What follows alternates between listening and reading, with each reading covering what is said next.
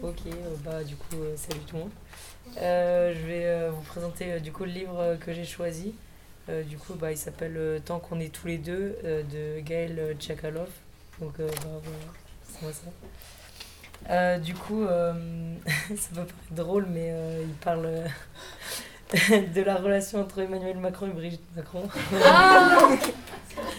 et euh, en vrai, genre, sérieusement, c'est intéressant parce que genre, euh, genre, ce couple a été tellement genre, euh, médiatisé et puis remis en question que euh, on découvre un peu, euh, parce que l'auteur a été euh, interviewé leur famille et même euh, eux, et euh, pendant 5 ans, et on, voit que, que ça n'a pas toujours été facile et qu'au final, euh, ils montrent qu'une facette d'eux euh, de, devant les médias. Donc voilà, je trouvais ça intéressant.